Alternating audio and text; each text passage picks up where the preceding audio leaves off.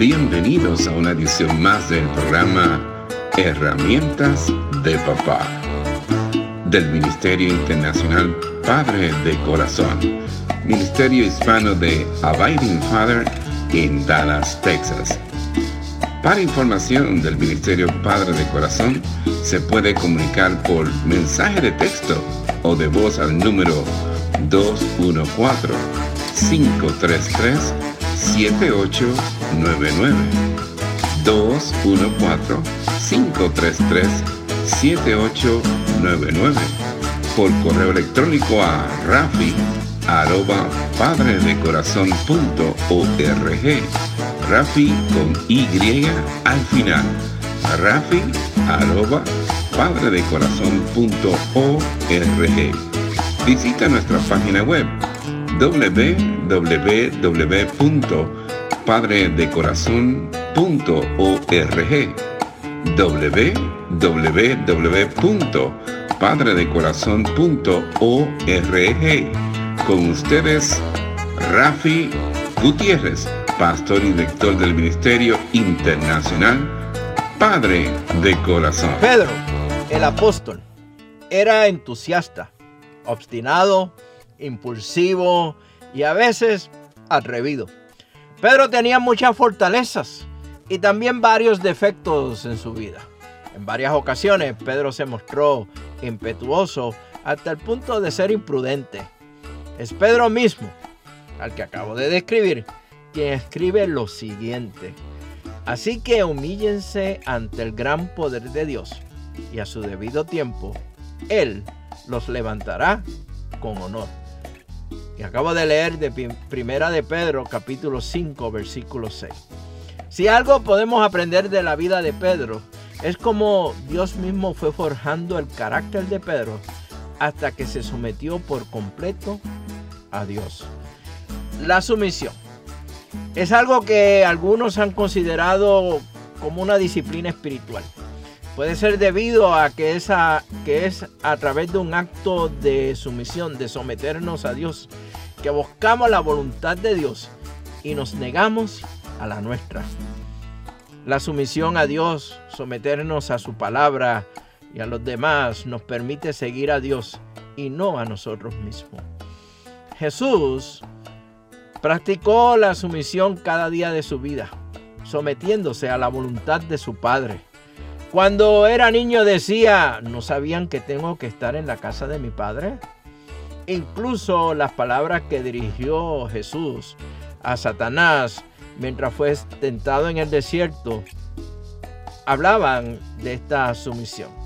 Adora al Señor tu Dios y sírvele solamente a Él.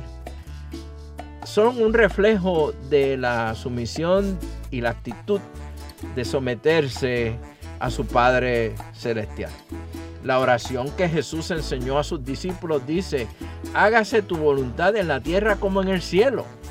Incluso mientras lloraba en Getsemaní, orando para que la copa amarga, amarga fuera alejada, Jesús oró, Padre mío, si no es posible evitar que yo beba este trago amargo, hágase tu voluntad.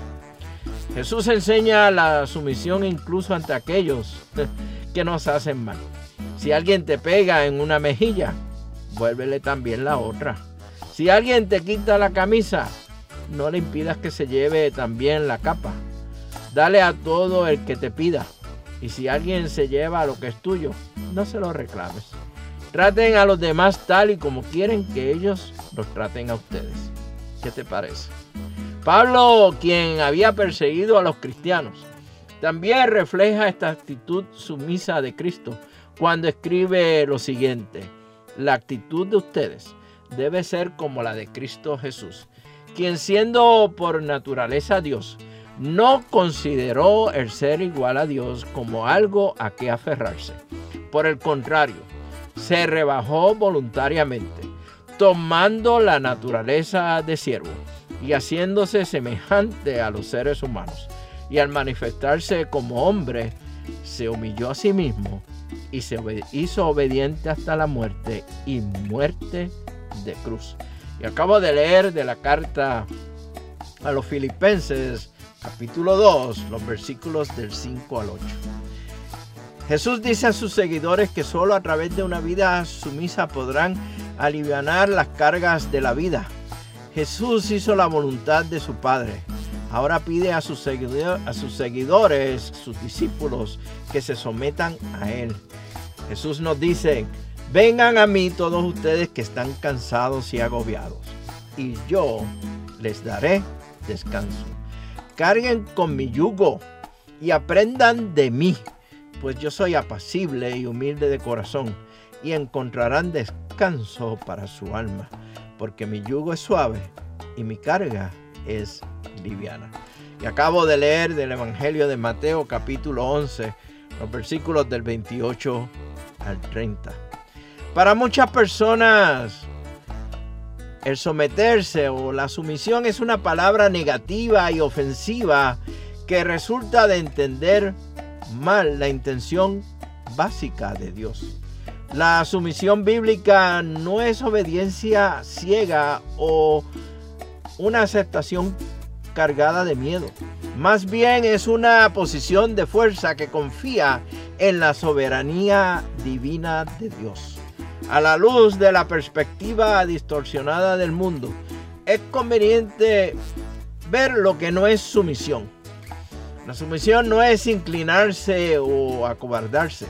No es servilismo o sentirse de segunda clase. No es inferioridad o falsa humildad. La sumisión no es degradación, ni mucho menos humillación. La sumisión no es debilidad o evitar la confrontación. No es indecisión o ser indirectos. La sumisión no es manipulación. El hombre de Dios reconoce que su fuerza de voluntad nunca, nunca será suficiente y se somete al verdadero y todopoderoso Dios en vez de los dioses falsos de este mundo. Como el Padre que Dios quiere que seas. El hombre de Dios muestra su sumisión ante Dios, a Dios, ante sus hijos, presentando la soberanía de Dios como también el amor, la gracia, la santidad y la misericordia de nuestro amado Padre Celestial. Como su vida está centrada en Dios Padre y quien Dios es, les enseña a sus hijos a que hagan lo mismo, dándole la oportunidad a que ellos también sean todo lo que pueden ser, lo que Dios quiere que ellos sean.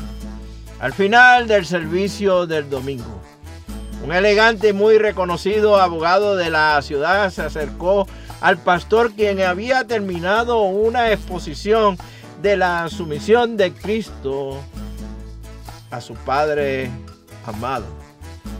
Dígame, le preguntó el reconocido y elegante abogado al pastor. ¿Qué quiere decir usted cuando habla de completa sumisión a Dios?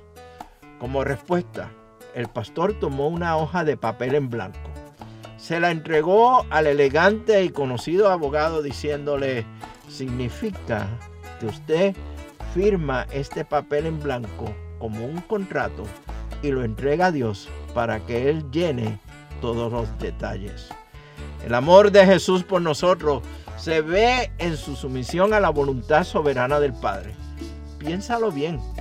Cristo se, sometió a la autoridad humana injusta, pues se sometió a la, autoridad, a la autoridad divina que estaba detrás de esa autoridad humana y que la vencería.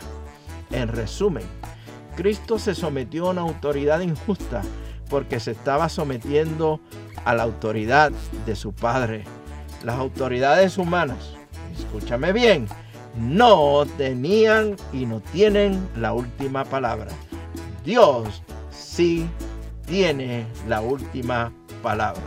Hablaremos más de esto en la próxima edición del programa Herramientas de Papá del Ministerio Padre de Corazón.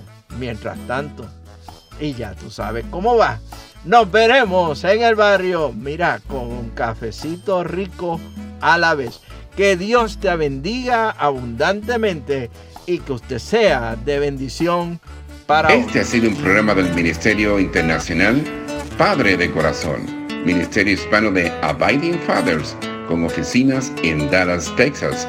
Nuestra misión es la de motivar, capacitar y comprometer a los hombres en su rol de padres y líderes en el hogar según lo ordenado Dios, haciendo discípulos del Evangelio de Jesucristo. Somos un ministerio internacional, relacional y generacional.